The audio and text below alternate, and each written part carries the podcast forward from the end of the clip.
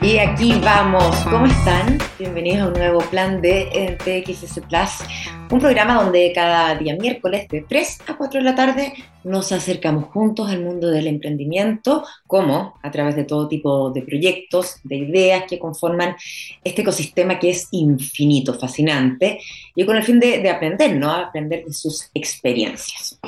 Y justamente tomando como base experiencias, pero experiencias de tipo sensorial, es que 10 marcas nacionales de productos gastronómicos están comenzando a aterrizar en distintos mercados fuera de Chile.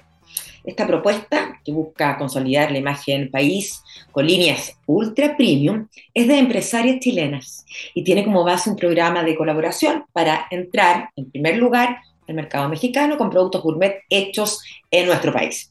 La estrategia comercial incluye, por ejemplo, catas de aceite de oliva de la región de Atacama, degustación de productos y recorridos virtuales por Chile, y su apuesta comercial, que proyecta un intercambio económico que supera los 2 millones de dólares. Este programa, ¿cómo se llama?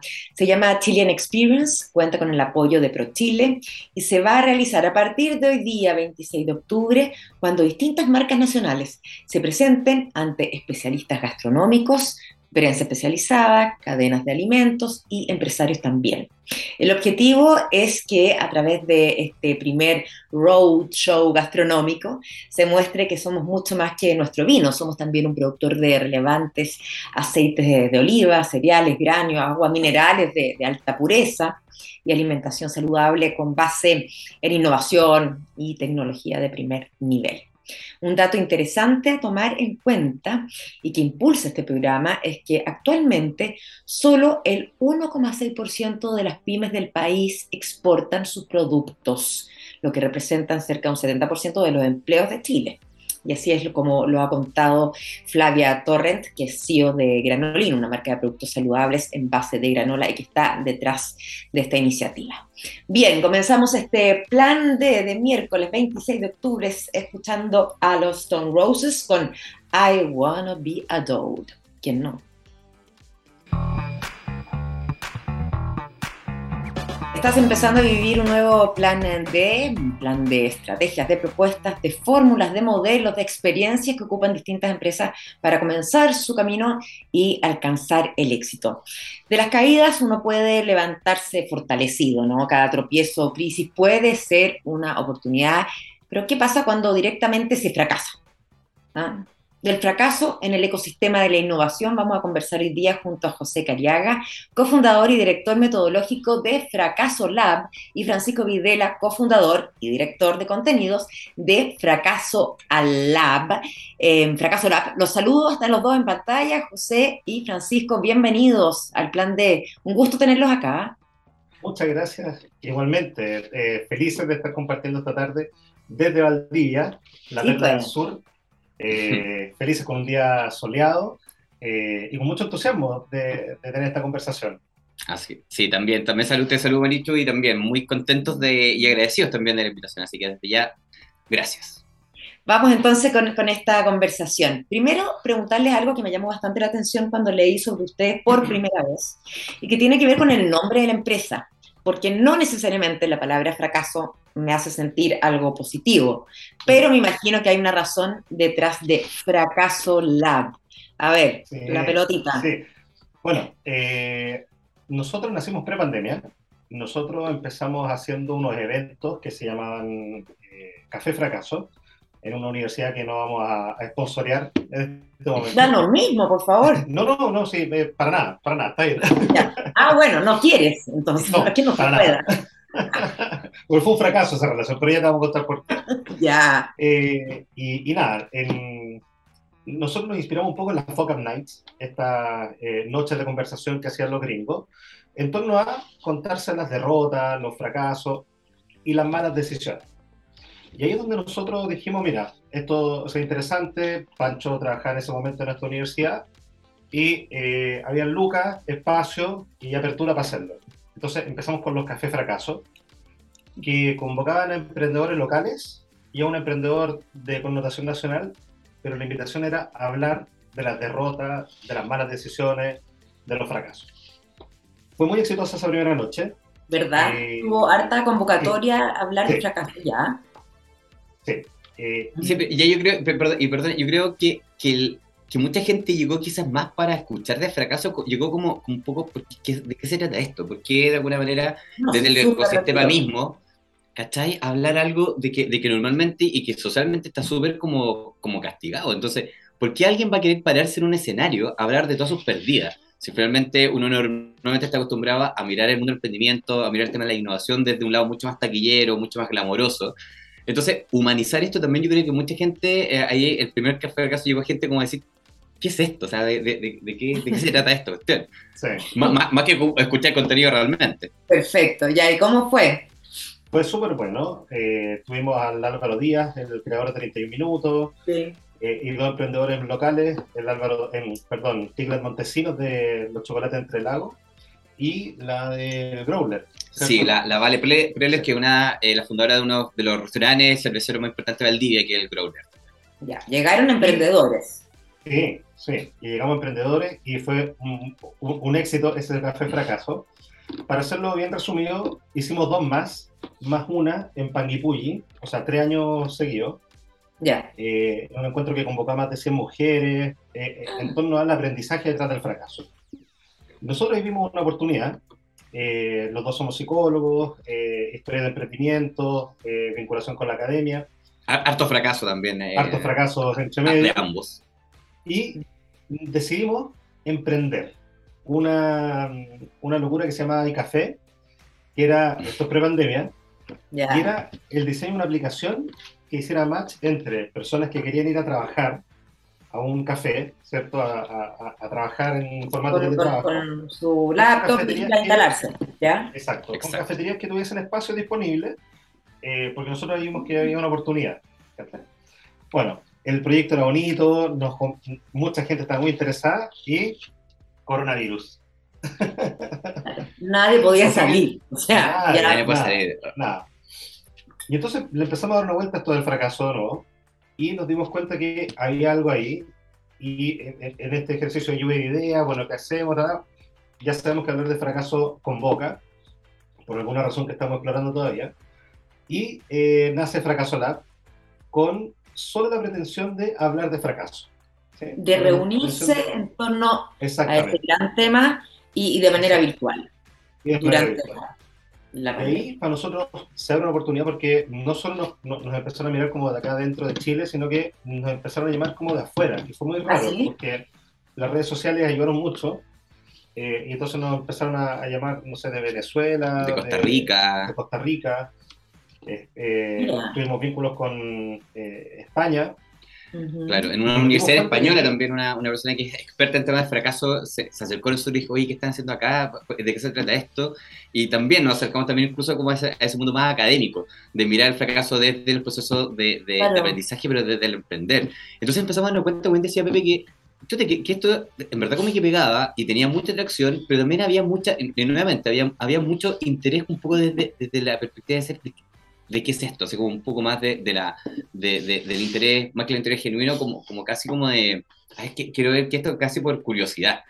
Eh, y así fue como de alguna manera empezamos a trabajar en, en modelos metodológicos y ahí Pepe, eh, hoy día como director metodológico, empezamos a trabajar justamente como esa suerte de empezar a, a gestionar el concepto del fracaso, el concepto del error en comunidades, en el mundo del emprendimiento, para empezar desde ahí a hablar otras cosas, a gestionar desde un modelo de consultoría, que, que hay un modelo de consultoría bien robusto, que tiene, que tiene métricas, que tiene objetivos, eh, que hay distintos escenarios también y distintas formas de llevarlo a cabo. Pero esto empezó siendo muy, muy, muy incipiente, o sea, solamente como desde la conversación, casi como de la ontología, el lenguaje, el arte del fracaso, ahí van a otras cosas.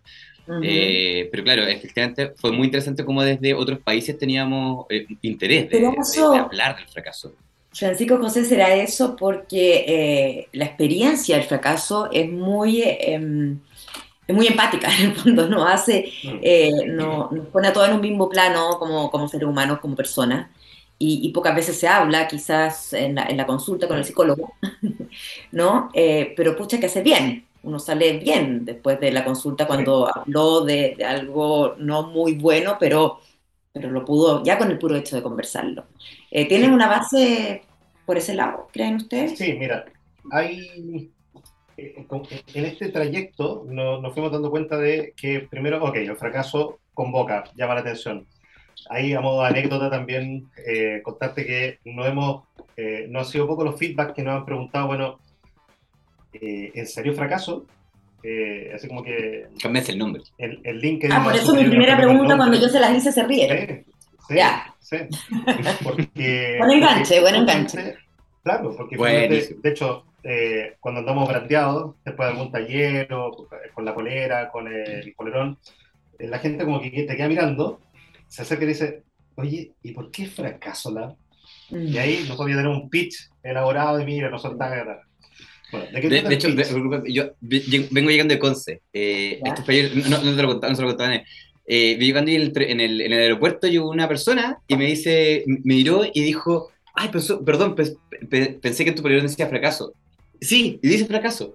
Y nos quedamos conversando, así como le dio mucha atención y, de hecho me dijo, perdón, pensé que decía fracaso, casi como disculpándose por, ¿cachai? y porque tú ayer en el Oye, claro, a un fracasado. Sí. no es lo mismo. Claro, exactamente.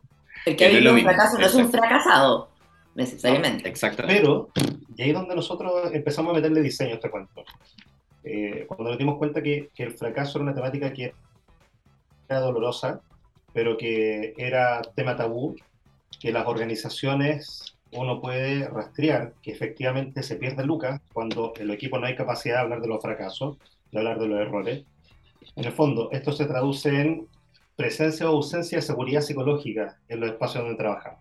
Entonces nos dimos cuenta que hay al menos cuatro palancas con las que nosotros trabajamos, que es la creatividad, ya. Sí, nosotros cuando somos más creativos le tenemos mucho menos miedo al fracaso. Ya, explorar eh, Nos atrevemos a, curiosear, a ver qué hay más allá, a probar cosas distintas. El mundo del emprendimiento requiere mucha creatividad, la innovación. Un segundo elemento que tiene que ver con el trabajo sobre las creencias. ¿ya? Mm. Eh, y ahí nosotros nos hemos encontrado fuertemente eh, en, dos segmentos muy, muy, muy interesantes. Uno, el segmento de la educación media, en donde hay un estigma asociado al fracaso que a los chicos les lleva a vivir muy angustiosamente los últimos años del colegio. Mm. Y por otra parte, el mundo pyme, en donde hay muchos emprendimientos que no se atreven a, mm, abrirse nuevas oportunidades por el miedo al fracaso. Mm. ¿sí? Y, y, sea atreverte a invertir, atreverte a contratar a alguien, a postular un fondo. Mucha gente no postula los fondos por miedo a no ganárselo. ¿Cachai? Interesante, qué increíble eso. Eh, pero qué cierto que es. Sí. Entonces ahí es donde nosotros... es como el tímido que no pedía por un leo porque para que no, le dijeran que no. Para, que, para, que no, para no sentir el, rechazo del otro, ¿no? Claro. Eh, está la mentalidad de crecimiento y está el storytelling. Entonces, estas cuatro patas son eh, metodológicamente abordables ¿sí? en, formatos que, que, es lo que nosotros trabajamos, workshops, talleres y... Entonces llegan ustedes, llegan ustedes Francisco, José, Pepe, ya a esta altura ya nos conocemos en un minuto. Eh, llegan a ustedes ciertas eh, empresas, ustedes estaban enfocados en las pymes, ¿no es cierto? En comunidades más chiquititas, en emprendimiento. ¿Se acercan a ustedes quiénes? ¿Con qué, con qué eh, cuestionamiento? ¿Con qué, ¿cómo se dice? ¿Con qué solicitud en el fondo? ¿Qué es lo que le piden? Súper. Mira, ha sido bien variado, Melichu. Desde que nos han llegado a pedirnos eh, asesoría en términos de mejorar eh, aspectos relacionales, eh, pero también nos han llegado a pedir desde colegios, universidades, para remirar procesos o hitos estratégicos que como comunidades van a llevar y que de alguna manera se anticipan a que esto vaya bien o mal. Eh, e incluso también han llegado eh, eh, instituciones a decirnos, oye, si es que tenemos un, un, proceso muy importante, pero no queremos fracasar, entonces ustedes nos podrían ayudar y nosotros decimos, lamentablemente no. Porque también ahí tiene que ver también por un concepto que nosotros hemos trabajado y hemos sido súper, súper, súper, yo creo, súper sensibles con el tema. Porque nosotros tampoco podemos, ya con todos estos años de trabajo, de, de, la sensibilización justamente del concepto, nosotros no podemos decir de que el fracaso es algo bonito y lindo y tomamos las manos y vamos a fracasar todos temprano, porque eso no es así. Porque el fracaso es algo que, que, hemos, que hemos dado cuenta y que en verdad lo hemos experimentado, de que también tiene, tiene, tiene, tiene mucho dolor El fracaso es doloroso, ¿cachai? Eh, y, dependiendo de los lugares, de los escenarios, es súper doloroso. O sea, yo no le podría decir a una emprendedora que tiene una pyme en Panguipulli, que hace mermelada, que tuvo fracasos y que eso significó no parar la olla, decirle que el fracaso es algo súper bonito y que tenemos que mirar ¿cachai? Mm. Tenemos que también contextualizarlo y sensibilizarnos con ese concepto. Entonces, en base a eso también que también tenemos como esa, esa, esa mirada sensible, pero también consciente de los distintos escenarios, de cómo el fracaso puede ser visto desde un lugar emocionalmente diferente, pero también si somos capaces de permitirnos mirarlo desde otro, desde otro lado, posiblemente podemos gestionarlo y podemos ocupar esas creencias a nuestro favor. Entonces, finalmente, nuestra, nuestra compromiso eh, eh, y, nuestra, y nuestra solicitud, o cuando lo solicitan, no es que después de trabajar con Fracaso Lab no vaya a volver a fracasar, sino que después de, volver a, trabajar con Fracaso Lab, posiblemente a nivel de equipo y a nivel de cultura organizacional, podamos mirar el, fracaso desde otro lugar, que sigue siendo doloroso, pero desde otro lugar. ¿Cuál es esa mirada? ¿Desde, ¿Desde, qué lugar lo voy a ver? ¿Cómo tenemos que, que leer y vivir ese fracaso entonces? Sí. Una, una de las eh, líneas que nosotros nos hemos dado cuenta que genera efecto, porque tratamos de ser súper pragmáticos con el tema del fracaso. Eh, así como lo decía Pancho, la idea no es evitar el fracaso, sino que fracasar con estilo. ah, qué bien. ¿Cómo estás tú aquí fracasando, pero con mucho estilo? Sin duda alguna. Eh, y hay una diferencia entre fracasar y sentir que eso te, te, limita y te impide avanzar, a experimentar el fracaso como una una secuencia de pasos que te van a llevar a un lugar que, que es el que quieres llegar, pero por vías distintas. En la práctica, cuando, no sé, un, un, grupo de personas, tomadores de decisiones, tiene que gestionar el fracaso, hay que entrar a trabajar sobre las creencias que yo tengo respecto al fracaso. ¿sí? Súper psicológico, me encanta, ya. O sea, sin duda alguna. Eh, ¿dónde aprendiste que el fracaso era fracaso? ¿Dónde aprendiste a vincularte con el fracaso? ¿Dónde aprendiste a evitar el fracaso? ¿Dónde aprendiste que eh, eh, lo que te valida es el éxito en contraposición con no, no tener fallas, no tener errores? Pero ahí hay un trabajo íntimo también con la persona. Absolutamente. Porque subjetivo. Fracaso puede ser un trauma de la niñez, por ejemplo, y se pueden encontrar con eso, ¿no? O sea, es que si tú, si uno rastrea, hay un patrón súper común que es, y, nosotros lo, chequeamos en todos los talleres, cuando preguntamos, ¿dónde tú aprendiste a tener el miedo al fracaso? Hay dos fuentes. Una, el colegio, mm. cuando pasaste primero básico, mm. te enseñaron a que eh, tú te validas en función de una nota, de una calificación. Y lo segundo es en la casa, a través de la comparación. ¿Sí? Cuando mm. empiezan a comparar al que le va mejor, con el hermano o, con el, o, con el, amigo que le va mejor, el compañerito que le va mejor. Esas son mm. fuertes que, en términos psicológicos, se, se, traducen en creencias, es decir, la forma en la que yo tiendo a interpretar mis resultados. Por lo tanto, cuando empezamos a cuestionar estos resultados, estas creencias, dónde se formaron, y las empezamos a reencuadrar, le empezamos a cambiar el contexto, empezamos a mirar de una manera distinta. Y naturalmente yo empiezo a decir, claro, probablemente esto me hacía sentido hace 10 años, pero hoy día esto no me sirve. ¿sí? Y ahí nos metemos una segunda pata que tiene que ver con el rol de las microdecisiones. ¿sí? Eh, cuando nosotros pensamos como en la estructura para gestionar el fracaso, una estructura clave es no pensar en un objetivo lejano, eh, extremadamente, mm, ¿cómo decirlo?, eh, distante. Demasiado intangible.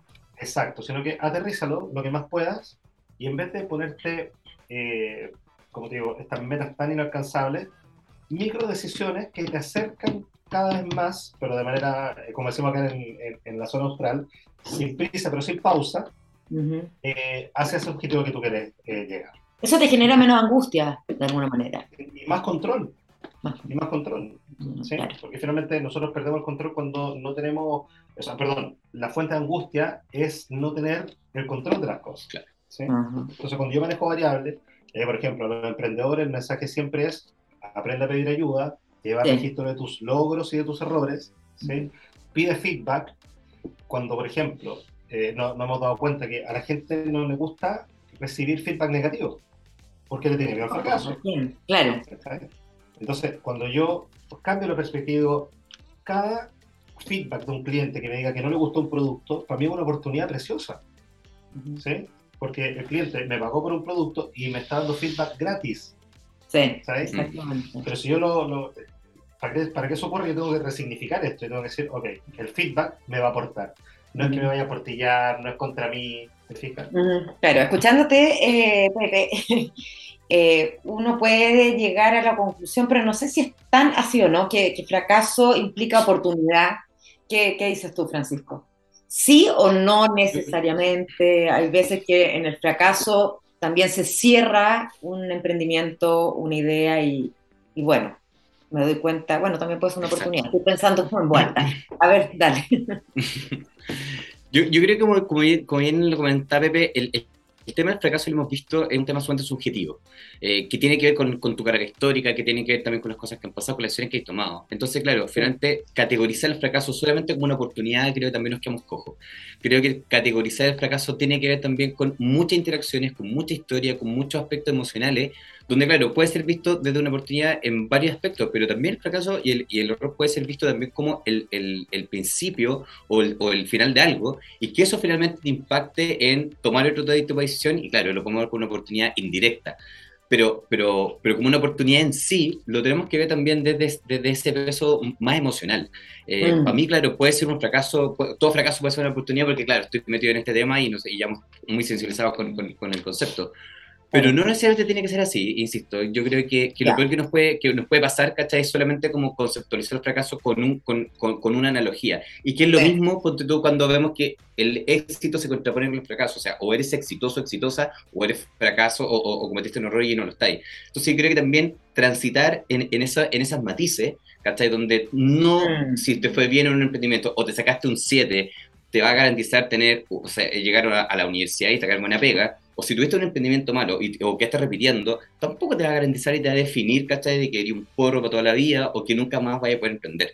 Entonces, poner eh, estas contraposiciones, ¿cachai? Que te definen, que también tiene que ver un poco con la idiosincrasia. A, a nadie nos enseña que tener nuestras emociones. Sí, Entonces, estaba pensando eso, que esto es súper cultural.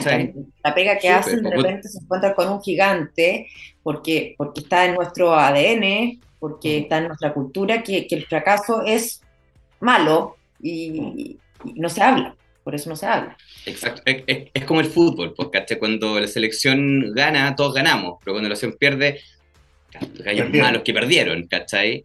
Entonces, eh, eh, tiene que ver incluso también como cómo somos capaces de contarnos el cuento, o sea, el, el, el storytelling, ¿cachai? Esta suerte como de, de- de crear realidad en torno al lenguaje tiene que ver también con, esa, con ese peso, con ese peso que, que socialmente está validado. ¿Cachai? Donde el 7 significa algo muy bueno y el que va repitiendo, o el que te da malo un 4, significa algo muy malo. Y en las otras O- culturas y- con las que se han, perdona, las otras culturas, eh, ustedes dijeron que, que- que se juntaban en estos cafés en pandemia y empezaron a, a- a llegar a Costa Rica, España, en fin, eh, eh, es más o menos la misma visión hacia, hacia el concepto, hacia la vivencia de un fracaso, José. Se percibe más intensamente. ¿eh? Mm. Eh, uno puede tener quizás el, el prejuicio, Sí. pero la, estas organizaciones están, porque como están quizás mucho más orientadas al éxito, eh, les cuesta mucho hablar de fracaso. ¿sí? Eh, les cuesta mucho poner en perspectiva lo que significa un error, hablar de lo que yo no hice bien. Eh, ahí hay mucho gestión del ego, por eso cuando tú hacías como énfasis en la dimensión psicológica es clave Mm, eh, es tener líderes que habilitan conversaciones en donde tú puedas ser eh, alguien que transparenta su emoción, alguien que es capaz de decir, mira, me siento incómodo, no, este proyecto me, asusta, ¿sí? Eh, en vez de decir, sí, vamos, yo puedo, y equivocarse en el camino, no reconocerlo, Mm. ¿te fijas? Va, va muy de la mano de la calidad de las conversaciones. ¿sí? Entonces ahí nuevamente, la dimensión pragmática del modelo que tenemos nosotros es que esto se aterriza a conversaciones, a tipos de conversaciones, ¿sí? Eh, a, a la oportunidad de la conversación. ¿Te fijas? Y por eso cuando tú la, la pregunta que le planteaba a Pancho, y claro, un fracaso nos puede decir, ok, no podemos seguir intentándolo acá, no es el camino. ¿te? Claro. No tiene que ver con que eh, el, el fracaso es equivalente a un atributo humano que es la persistencia y la perseverancia, eh, porque si todo te está diciendo que no es por ahí, bueno, este fracaso yo lo tengo que agarrar como hito y eh, Y hacerte cargo. reconfigurar la ruta y hacerme cargo. Claro. Eh, ¿Cuándo y cómo fue el fracaso de ustedes? Porque Eh, imagino bueno, que, que fracasaron ¿Qué tan atrás quieres que llegamos? en algún minuto, no ahora. ¿qué tan atrás quieres que lleguemos? Porque eh, hay algo que, mira, eh, que bueno me ha dicho y te doy el pase, Panchito. Ya. Nosotros, nuestros talleres partimos contando, eh, nosotros partimos hablando de, no de nuestros currículum, no de psicólogos, Ya. los estudios, sino que partimos hablando de nuestros grandes fracasos en la vida. ¿sí? Nos presentamos con nuestros fracasos. Así abriéndose, Eso- pero absolutamente. Absolutamente, sí. Y eso también genera seguridad para que los demás, porque un, un módulo de nuestros talleres es el fracaso vitae. ¿sí? Las personas tienen que construir su fracaso Eh, y eso te da la oportunidad para decir, ok, no soy tan perfecto, tampoco todo es tan malo. Y, y ahí empezamos a hablar como de, de- de- con más confianza en nuestro- nuestras derrotas, qué es lo que hemos aprendido de las derrotas, qué sé yo. ¿sí? Entonces, en fracaso académico, eh, yo, eh, Matrimoniales. matrimoniales, eh, entró, ¿cómo se llama? Entramos a pandemia y quebró un emprendimiento que yo tenía, ¿te fijas? Ya. fracaso. Yo fui, yo fui despedido, por otro lado, también, eh, También. por cuestión social, entonces, ¿cachai? Ujú. Hubieron hartas cosas que, no, que, que, no, que, no, que nos hicieron ver también de que, claro, que lo estamos viviendo, ¿cachai? Porque, insisto, también tiene que ver con, con esa suerte de, de hablar del fracaso es como hablar de la creatividad. Uno, uno le puede enseñar a una persona que, cuál es el concepto de creatividad, pero la creatividad se tiene que intencionar, tienen que pasar otras cosas, ¿cachai? Mm. Entonces, cuando empezamos justamente a vivirlo y a sentirlo y a entender que era doloroso, pero también se podía mirar de otro lado si es que lo permitía ahí, eh, tiene que ver también con, con esas cargas y, y con decisiones muy malas que tomamos, Mm. eh, ¿cachai? Eh, y, y La hasta el día de hoy seguimos fracasando. Claro, la historia de fracaso Lab, eh, ¿cuáles fueron eh, las malas decisiones en algún minuto, como para compartir experiencia dentro del mundo del emprendimiento, así ya Buena metiéndonos pregunta. ahí como, como ustedes como emprendedores? Mira, nos estamos mirando con Pancho en este minuto, eh, porque quizás este mismo ejercicio de, de- de- de estar tan abierto a la iteración, de, a la experimentación, siento que, bueno, quizás los, por los fondos que no nos hemos ganado, Claro. Sí, hemos postulado un par de fondos, no, no, no. Y ahí, por ejemplo, en la práctica, para nosotros, ¿qué ha significado eso? Ha significado, ¿qué tenemos que hacer mejor para el próximo fondo? Ujú, Me caí. Sí, fracasó tu... Fra- fracasó la señal de, de, de Pepe. Bueno, un poco Es la, siguiendo es la- la la- la- oportunidad la- para que tú sigas. No viste, todo se puede ver de otro lado. si es cosa, es cosa de-. Y a lo mejor Pepe puede aprovechar. De- tiene que tiene- claro, Ahí está. ir a tomarse una agüita. Permiso, Claro. Que te, que te vaya bien, Pepe. Gracias por todo. Gracias por tanto. pausa biológica. Ah, ahí te di vuelta. Ay, ay, ay. Ya, ¿en Bueno, qué ya, iba? Ya me- sí. yo me perdí. Y, y para cerrar la idea, nosotros Sí. dijimos, bueno, ¿qué tenemos que hacer mejor para el próximo fondo? ¿Mm? Mm. Eh, malas decisiones en términos de personas creo que no hemos tenido. Las personas que han trabajado en Fracaso Lab han sido eh, personas que han conectado con el proyecto. Buenísimo. Eh, Pero, pero tú sí hemos tenido fracaso, por, por ejemplo, cuando hemos dicho que sí a alguna institución o alguna empresa que quizás, que, que quizás nos pedía algo que no era necesariamente lo que nosotros eh, podíamos ofrecer, ¿cachai? Y eso fue al muy principio, sobre todo. eso. Súper complejo, ¿cachai? De repente la guata tiene más razón que la cabeza. Que sí, que sí, pues. y yo creo que ahí tenemos ahí un proceso, sobre todo al comienzo. Ahora, ahora somos un equipo más grande, cuando estamos yo con Pepe ahí jugando al malabarismo entre la finanza y la metodología. Hoy día tenemos, gracias a gente muy capacitada que se preocupa de la finanza, se preocupa de la metodología, de la parte comercial. Eh, pero al principio teníamos que decir sí a todo, pues, ¿cachai? O sea, no, no a todo de forma, de, de forma tangencial, pero sí teníamos que empezar a visualizar, ¿cachai? Entonces, en un momento, hubo una empresa o instituciones que nos llamaban para cosas que en verdad no era tanto nuestra, no- nuestra, nuestra expertise y teníamos como un poco que adaptar lo que nosotros hacíamos, lo que nosotros queríamos hacer, a, a, a un, a, una pedida. O ya una solicitud que hoy día, después de cuánto, ya cuatro años trabajando, que somos una empresa medianamente consolidada, eh, podemos decir, si es que muchas gracias, pero es- esto, eso, no, eso no, es, no es nuestra expertise y en verdad mm, quizás hay más gente que se puede dedicar a eso y no nosotros. Entonces que yo creo que también, eh, como tú bien dices, Mericho, tuvimos que haberle hecho más caso a la guata que a, que, que a la cabeza o, o al bolsillo. No sé, También, no sé. claro. y ahí hay algo que, como consejo para los micro, nano emprendedores como nosotros, eh, pensarse desde el inicio eh, muy seriamente en el tema financiero, Mm, ¿sí? en el tema ser ordenados desde el principio con los temas lucas. Con Mm. Pancho somos los dos psicólogos eh, lejos absolutamente de la, la de la planilla Excel. De la planilla y todo. Un desastre en la finanza, América. Por lo tanto, lo primero que hicimos fue tener una persona a cargo de la finanza, que Claro. ordene la casa. Hoy día no tenemos deuda, tenemos es súper ordenado, tenemos provisionado los próximos seis meses. Entonces, eh, eh, es clave que eh, el emprendedor, el microemprendedor, da lo mismo si tú tienes eh, el negocio de las mermeladas, si tienes eh, exportación, da lo mismo. Ser ordenado desde el principio con las lucas es clave. ¿sí? Y Ahí, Sí. ahí el fracaso tiene mucho más impacto. ¿sí? No es que sea irreversible, hay personas que han perdido miles de millones de dólares Ajá. y se levantan y da. Pero duele y cuesta. Entonces, si, si eso es algo que implica una micro decisión chiquitita día a día, eh, de ordenar, ser eh, un poco visionario con, con las lucas, ¿sí? como Sí, que sí, sí. ha- hagamos un colchoncito, Mm. no Ahí despilfarremos tienen que estar en línea, en línea con lo- todos lo- lo- los miembros del, del- del grupo. Absolutamente.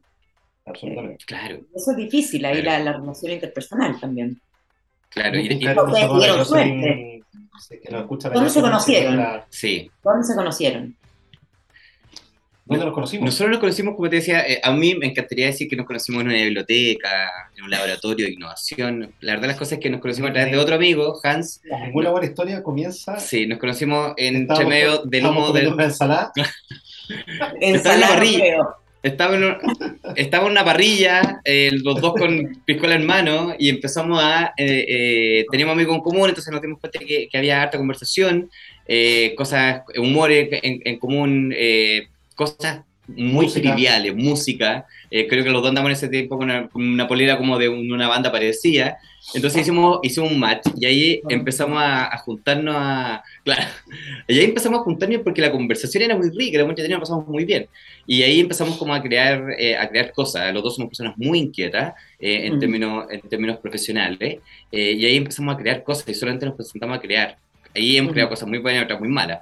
Pero claro, eh, cómo, cómo- se inicia esto, esto de los fracasos fue, fue en una parrilla, eh, tomando un brebaje.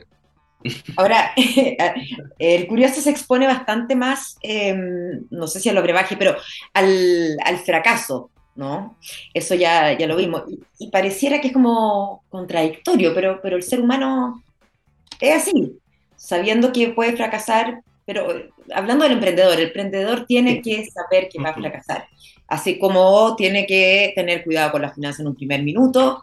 Ojo que ustedes que están con una idea, que quieren una problemática, que quieren lanzarse con una solución, lo más seguro es que fracasen y que esa idea cambie muchas veces y finalmente sea otra la que eh, triunfe. Sí. Sí, bueno, ahí hay un- una. Nosotros nos vemos según algunas máximas que son bien, bien potentes. Una A ver. Es que jamás te enamores de tu eh, solución, sino que enamores del problema y entiende lo, que más pueda, empatiza mucho con quien vas a trabajar. Eh, porque tu solución puede ser muy buena, pero jamás va a ser match con el dolor real del otro. ¿sí? Eh, otra segunda máxima que creo yo que, que es súper importante es tener esta sensación de que mm, no hay una, mm, un- un fin en sí mismo en, en cuando yo inicio un emprendimiento. Tener esta disposición al aprendizaje mientras voy avanzando. Ujú. Nos pasa con, con Fracaso Lab. ¿sí? Nosotros jamás, eh, de, de repente lo conversamos con Pancho, jamás nos imaginamos que eh, a este negocio le iba a ir bien. ¿sí? Que, no, que nos iban a llamar, que Que iban a pagar por una pega. propuesta. ¿Y ¿Cómo siguen entonces pensando que no les va a ir bien? De, de- de hecho, para ser sincero, yo pensaba que después de ese asado no lo iba a ver más, este personaje. Pero te llamó el otro día. Y llevamos siete años en esta cuestión ya. Y, y entonces, claro, lo que- a propósito de tu pregunta, Marichu, no- nosotros como seres humanos tenemos un mecanismo que es como el mecanismo de la anticipación, ¿sí? como que nos tratamos de anticipar a todo, pero también como lo dicen varios autores, y entre ellos un, un capo de capos que yo admiro, amo profundamente, que es Daniel Kahneman, que es un psicólogo premio Nobel de Economía, él dice, eh, las personas tienen dos tipos de sesgos, un sesgo de positividad y un sesgo de negatividad. Ya. Las personas que operan en sesgo de positividad tienen mejores resultados que los que operan en sesgo de negatividad. Y en la práctica eso es, ok, nos enfrentamos a un desafío, y ahí también opera como la mentalidad de crecimiento y todo, frente a un desafío, o apelo a lo que no tengo o apelo a mis recursos, fortalezas, habilidades. Y ahí es donde yo tengo que Mm. tener claro eh, mi, mi kit de trabajo. ¿sí? Mm. Es clave que el emprendedor sea alguien que tiene claritas cuáles son sus virtudes, sus atributos, sus fortalezas, porque nadie crece eh, a la sombra de sus debilidades. Todos crecemos en virtud de nuestras fortalezas. Mm. Y, y también, y, y algo para cerrar el, el punto, algo que, que, que hemos conversado con, con Tadachi Takaoka, que también ha sido, que no, ha, ha estado bien cercano también a, a, lo que estamos, a, a lo que hemos hecho al comienzo. Sí, Tadachi es un, un crack. Eh, tenemos mucho cariño a, a, a Tachi. Eh, él siempre también nos comentaba que, que, hecho, que la búsqueda de la propuesta de valor tiene que estar orientada también a resultados que son inciertos. Si tú realmente querías hacer algo que sea diferenciador, que, sea, que tenga una propuesta de valor real, es estar dispuesto a que hayan resultados que van a ser inciertos. Porque si no, caminar por la misma, por la misma forma, vender, no sé, voy a poner un, un, una caricatura, ponerte a vender, no sé, los completos y papas fritas. Ok, posiblemente te va a ir bien. Pero aquí no hay una propuesta de valor diferenciadora que sea capaz de generar algo que sea disruptivo, que sea novedoso, que realmente sea diferente. Entonces, para explorar esa propuesta de valor es una constante búsqueda que va a estar orientada también a que van a haber resultados que son inciertos. Como cualquier exploración, como cualquier persona que fue a explorar algo nuevo, cuando llegó Cristóbal Colón, venía para acá a buscar eh, riquezas en la India y se encontró con... Él no sabía para dónde venía. Y tiene que un poco lo mismo. Cuando estáis buscando esa propuesta de valor, es estar dispuesto a tocar teclas del piano que posiblemente un sonido no te va a gustar, pero si ya va a dar a encontrar uno y vais a explorar y vais a estar en ese, en ese, en ese proceso de estar buscando la tecla que más te guste, el sonido que más te, te acomode. Y posiblemente en ese camino... Perdón, estaba fascinada igual con, con, el sonido y todo, me imaginé el bosque valdiviano. ¿Cómo, Mira, ¿cómo, miden, ¿cómo miden el, el fracaso? Mira, nosotros hace dos años, no, un año, el año pasado, el estudio, sí, después del año pasado. Hicimos un primer estudio de eh, percepción del fracaso en Chile. ¿ya? Yeah. Eh, tratamos de lanzarlo este año, esa es la segunda versión, pero por carga laboral fue imposible. Queríamos hacerlo mucho mejor que el primero. Así que yo creo que nos tenemos que aventurar, capaz que antes de fin de año. Sería bien. Preguntamos cosas como: ¿con qué emoción asociar el fracaso? Eh, ¿Con qué palabras asociar el fracaso? ¿Qué significado tiene el fracaso para ti? Y así una serie de preguntas. ¿Cómo medimos el fracaso? Finalmente el fracaso tiene que ver con, con, con, con tres áreas o con tres líneas. Una que tiene que ver con esta relación de, con el logro. ¿Sí? ¿Logré o no logré? Ajá. Es decir, ¿qué tan cerca estuve de, del objetivo? Una segunda dimensión tiene que ver con la emoción que, eh, y, y ahí, si hacemos doble clic ahí, eh, claro, requiere un poco más de, más de tiempo la explicación, pero finalmente el fracaso nos puede mover hacia una dimensión de una emoción de alta activación de carácter negativo, es decir, Sí. rabia, o hay alguien que le puede producir eh, también negativa, pero de baja activación, tristeza. ¿sí? Entonces, lo que hace la diferencia es lo que yo decido hacer con esa emoción.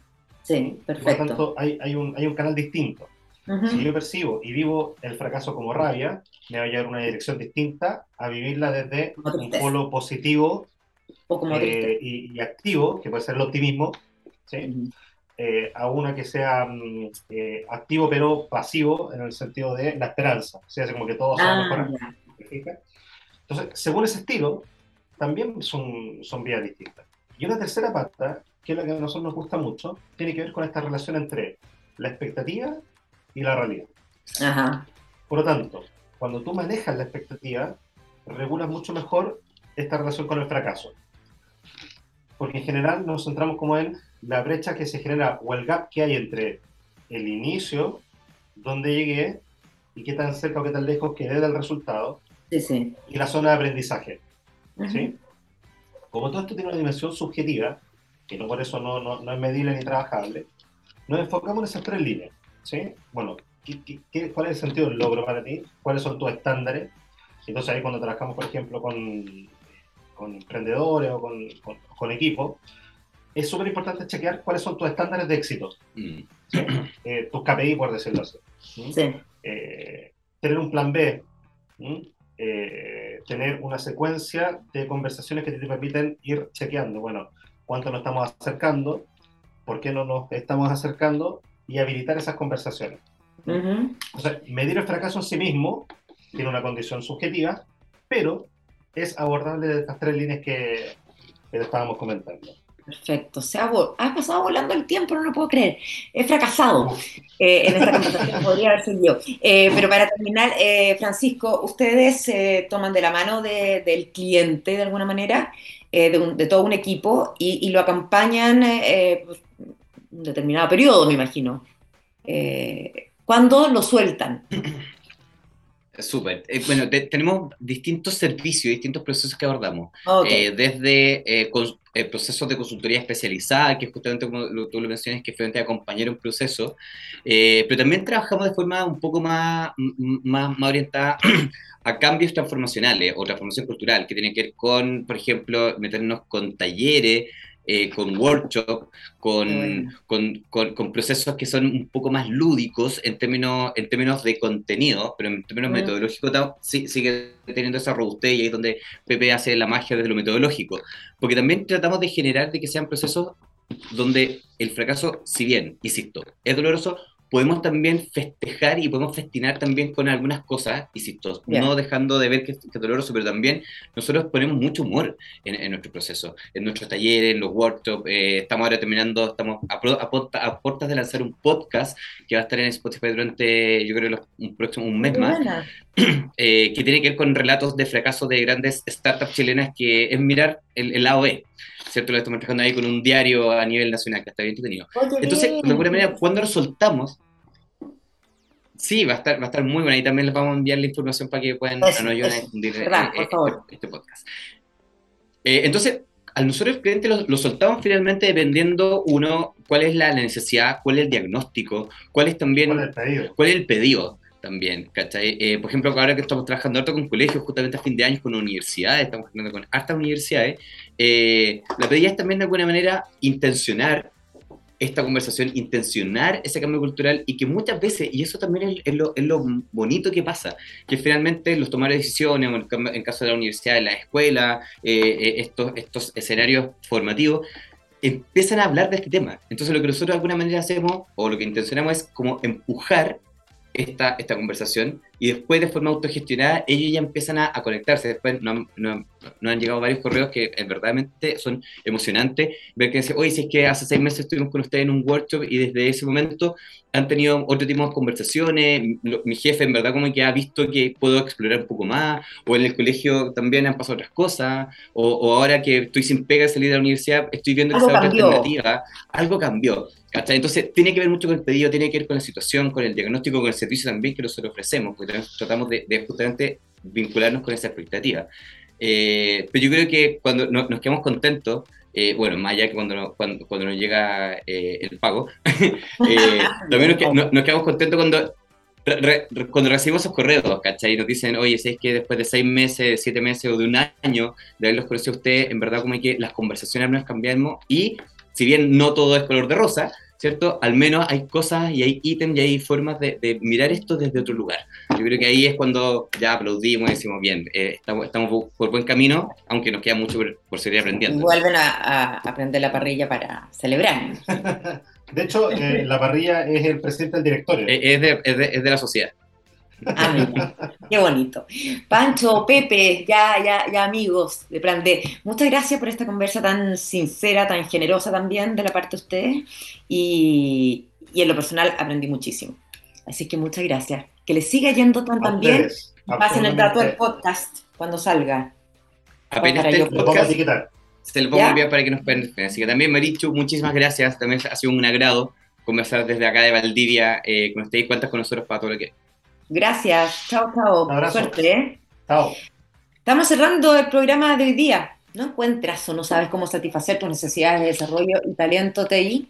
Kibernum ofrece capacidades flexibles, digo, para evolucionar tu negocio al siguiente nivel, garantizándote talento TI más allá de nuestras fronteras, desarrollando equipos de alto rendimiento y entregando el entrenamiento que llevará a tus equipos a su máximo potencial. Junto a Kibernum encontrarás entonces un partner para escalar tu negocio. Visita kibernum.com y así pueden impulsar juntos la evolución digital. Nos despedimos, Gabo. A ver, Capenanenú con Sugar Ray o con Warpaint. Sugar. Ya. Vamos, esto es eh, Sugar Ray Every Morning. Nos volvemos a encontrar el próximo miércoles. Que estén muy bien. Buena tarde a todos. Chao, chao.